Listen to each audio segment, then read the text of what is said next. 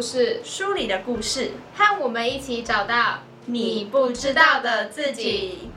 大家好，我是 Nina，我是 Alice，欢迎回到我们的 Eureka 故事交易所。到目前为止，大家已经疫情待在家里也超过一个月了，对吧？没错，没错。疫情期间待在家里，不知道大家效率会不会变得很差？所以呢，我们今天要介绍的主题就是关于时间管理的。嗯，没错，因为我跟 Nina 之前去听了一个有关于时间管理的演讲，然后那个演讲颠覆了很多我们原本对于时间管理的一些观念。像是我们原本就想说，哦，时间管理大师应该就是列下他的代办事项，然后就是非常有效率的做好他的就是代办事项上面的每一件事情，然后就是一个一个把它划掉。然后如果他做的很快，然后就是他做的事情跟得上。他呃事情的有的程度的话，那就是一个非常非常厉害的时间管理大师。但是去听了这个演讲之后，我们就发现根本就不是这样。就是真正的时间管理大师，好像是用另外一个方法来做事。那今天我们觉得这个很厉害的时间管理大师叫叫做 Ether E S O R，然后他是一个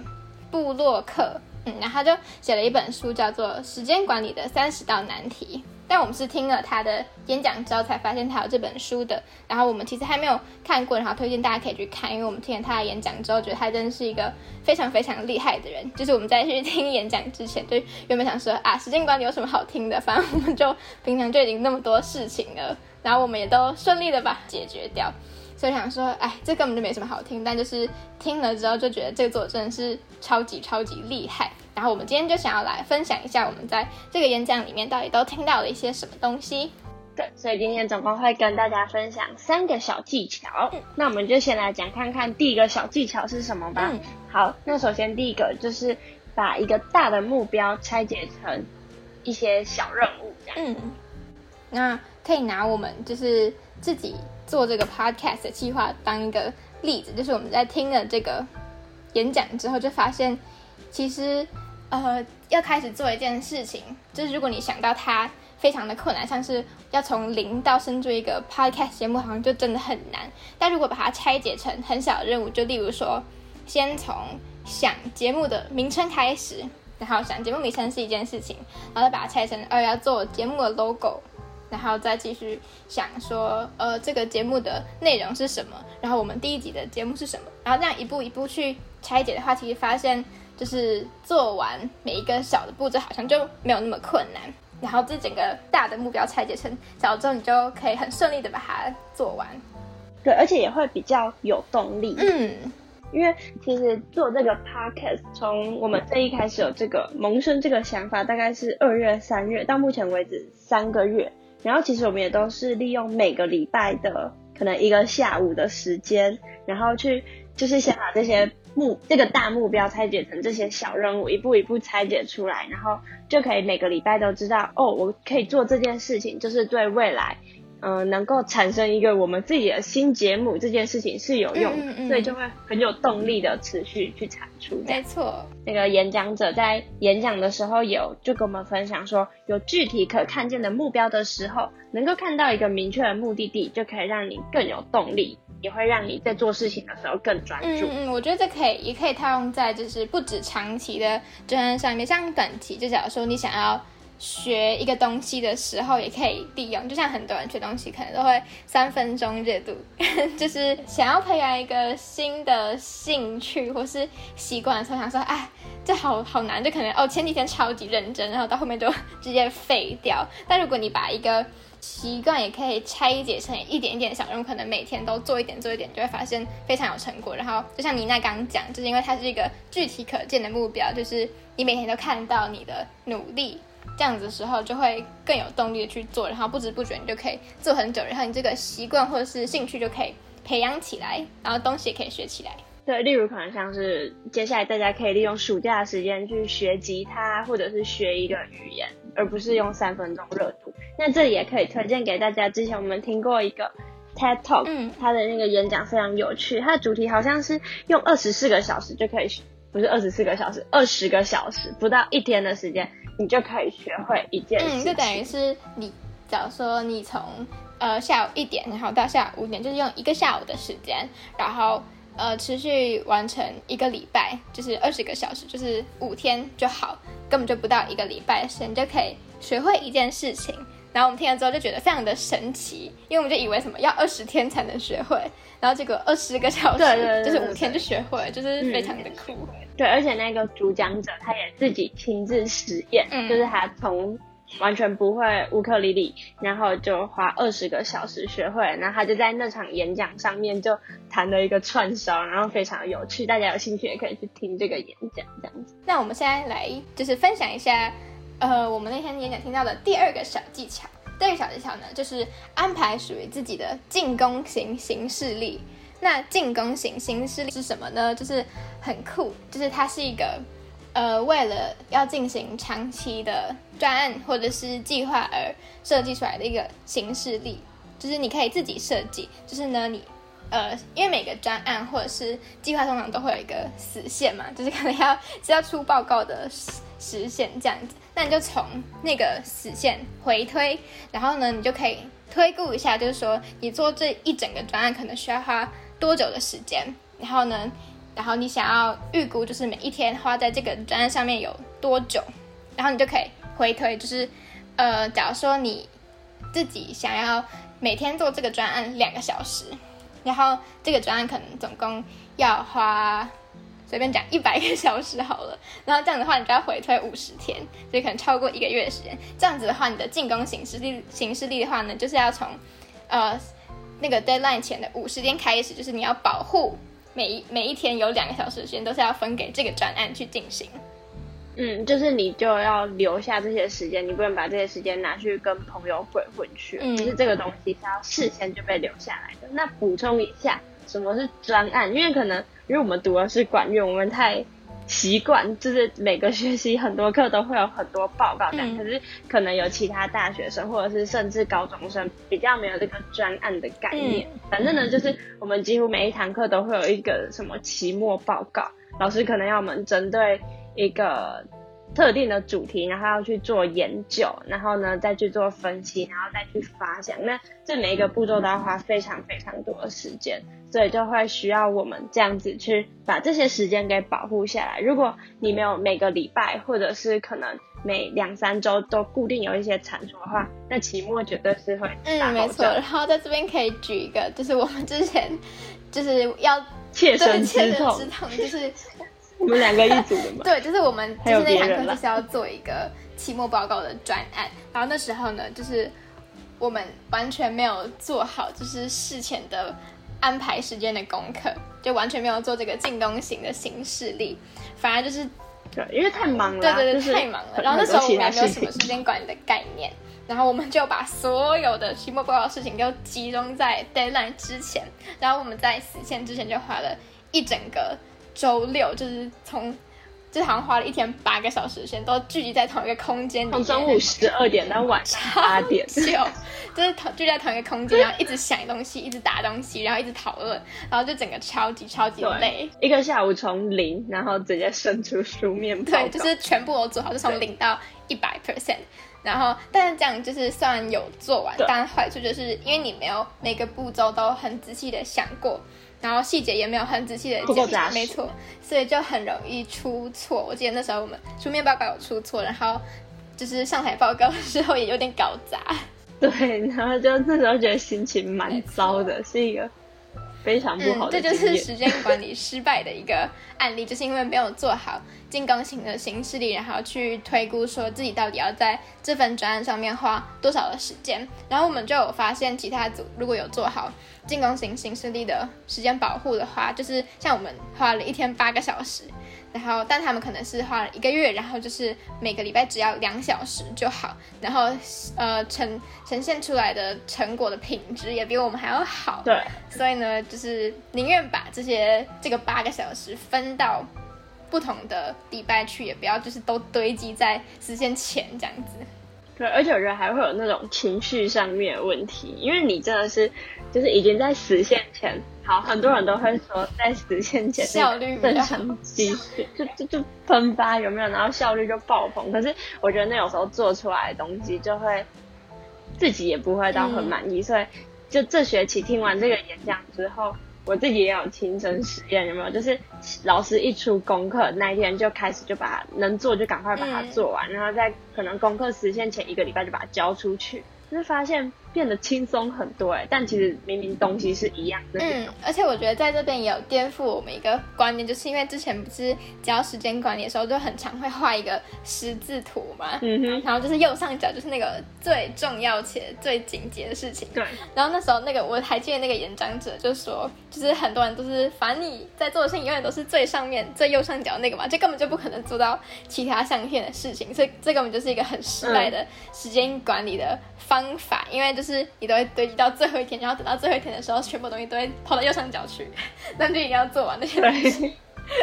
那你就不会花时间在其他东西上面，而且这样就会很难去做一些自我成长的事情。就如果你永远都在处理那些作业，你就根本没有其他心思。没错，嗯，而且例如说，可能像高中生在准备。呃，他的期中考啊、期末考，或者是想要准备一项可能考试测验或者是检定，其实也都可以用这个方式，就可以让自己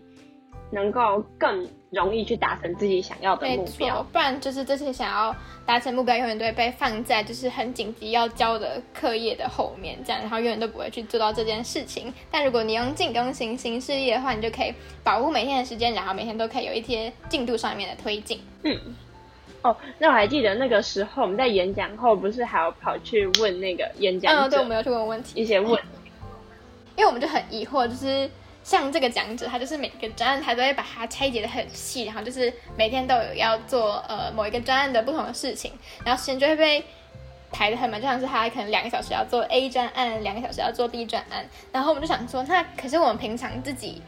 就是很很常会有突发状况发生，就可能有同学心情不好，然后就会打电话来，然后就可能要跟他聊一下，或是你自己心情不好，想要跟朋友就是讲一下电话什么，像这种突发状况的话要怎么办？然后我们就跑去问讲者，然后讲者那时候就有说，就是。他一天至少会预留三个小时的时间去处理这些突发状况。他说，经过他长期的、其实蛮 长期的试验之后，他发现就是每天平均一定要花到三个小时才有办法，就是做完这些，就处理完这些突发状况的事情，这样子。哦，而且我觉得这个有时候其实也比较像是一种取舍的问题吧。例如说，可能嗯，这些突发状况，你的朋友在难过的时候，这个状况发生了，你的朋友失恋了或干嘛，你要不要？花这个心思去陪他，还是你就是要嗯，只专注在你自己的事情上面，就放着他不管这样子，所以这也是像一个取舍。嗯，然后我觉得取舍问题的话，就比较是比较像是你自己，呃，到底想要达成什么样子的目标和你的优先顺序到底是什么？就如果你心里面有这个排序的话，你就可以比较知道你当下到底要选择什么，或是舍弃掉什么。对，才不会自己在那边什么都取舍不好，但是。你却两件事情可能都没有办法好好做好，所以感觉有一个心目中的一把尺还蛮重要的。我觉得我个朋友就是做了一个蛮好的例子，就是他自己就呃，因为他报名了一个营队，就暑假的时候，但是因为疫情的关系，所以那个营队就改成就是线上举行。然后因为他那时候想要参加这个营队的目标，就是他想要去那边认识人，然后多跟人接触，然后聊天，然后。就是交流一些不一样的想法，他觉得这才是参加这个营队对他来说最有价值的事情。但因为变成线上之后，这样子的环节就几乎是没有，都只剩下讲者在讲，就比较像是听课的感觉。然后他就觉得这样子很可惜，然后也没有达到他原本想要参加这个营队的目的，所以他就毅然决然的放弃了。参加这个营队的机会，他其实是对他讲非常困难的一件事，因为他已经关注这个营队就是一年的时间，然后他为这个营队就是花了很久的时间去申请，然后也等待了很久的时间才终于就是获得这个名额，但就是因为这样子的缘故，就是因为疫情的关系，然后改成线上，没有达到他的目的，他就还是毅然决然的放弃。我觉得他其实蛮勇敢的吧，就是这是一个很难得的机会，但他就是因为知道。跟自己的目标不相符合，所以就放弃了。对，而且我觉得这有时候都是算沉没成本吧，就是人家说在决定一件事情的时候，你是不能去考虑那个已经发生的那些成本。像我这学期也是，原本有想要参加一个计划，然后我已经花了整个周末一整个周末的时间，然后。完成了那个申请书，然后做了很多研究这样子。然后呢，对，那个时候还有非常多的考试，什么全部都尬在一起，就是整个快要完蛋。但我还是就顺利的把它写出来，然后也申请上了。但后来我就发现，嗯，那个组织跟我想象中的不太一样，然后就是太多不确定性，感觉跟我想要的东西想象中有点不符合。然后那个时候也是会在那里犹豫，嗯就想说，可是我已经花这么多时间在这上面了耶。对，但后来就觉得，no，这就是沉默成本，就是还是要勇敢果断的放弃。那我们要不要解释一下什么是沉默成本啊？哦，其实沉默成本就是，嗯，你要做一件事情，然后呢，你已经已经投入过的成本，可是呢，你现在要去考虑你这件事情到底要不要再继续做下去。然后呢，那沉没成本就是说，你这些已经发生过的成本是不能去影响你决定。这个东西它未来的效益性，就它是过去的东西，跟未来是独立的，是不相干的。嗯嗯，这个也很常被用在运用在企业的一些呃财务性投资的决策上面。嗯，因为有时候大家就会受到这些观念就被束缚住了。例如说，可能像之前要盖什么建筑物啊，就是他就觉得现在已经投了很多钱啦，所以就一定要。必须继续盖下去，啊，结果盖完可能它反而变成蚊子馆，就是也没有比较好，所以就是这会被拿来做一些决策上面。也就是说，你不能看你过去做的事情，反而是要看它呃未来的效益怎么样，才去决定你要不要去做。啊，我想到了，不是像有些人，有些人那个什么谈恋爱吗？然后就已经跟这个人在一起 有三年五年了，但是对啊，他就家暴，或者是他就是很很烂，不适合了。然后你会想，哈，我已经把我青春岁月都花在这里，我就不能跟他分手吗？No，绝对不是这样吧？要看的是未来的好，解释完毕。对，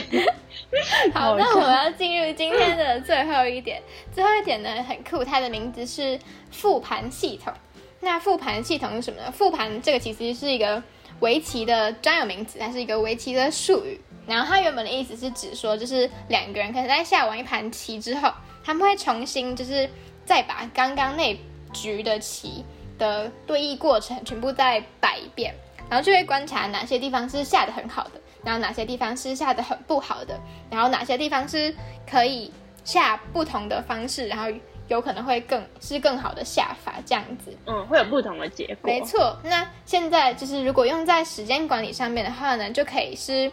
你去检视你过去做的这一些事情，可能你在呃进行某一个。计划的期间，你自己的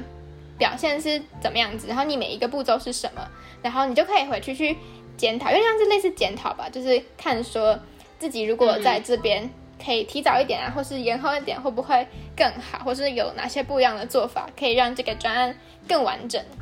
对，那复盘系统要怎么做呢？首先呢，就是你要先回顾一下你当初做这件事情的目标是什么。然后呢，再针对这个目标去评估一下，好，现在这整件事情可能到一个中间点了，或者是已经结束了，你现在的结果是什么？然后再来的话，就是去列下一些原因，那原因去分析嘛，然后有可能会是有一些是好的原因导致于好的结果，但也有可能是一些中间比较做的不好的部分，那就是可以写下来，自己下次可以怎么改进。例如说，可能早一点点开始做这件事情，或者是利用什么时间、什么心态去做这件事情，那最后呢，就可以有一个自己的结论，就是你做这件事情，你得到了，你学到了什么东西。嗯，那个演讲者他其实很厉害，他就是用 Evernote 这个笔记软体，然后就是把他几乎每一件就是做过专，或是他自己连日常像是煎牛排这种小事情，他都也要做复盘，就是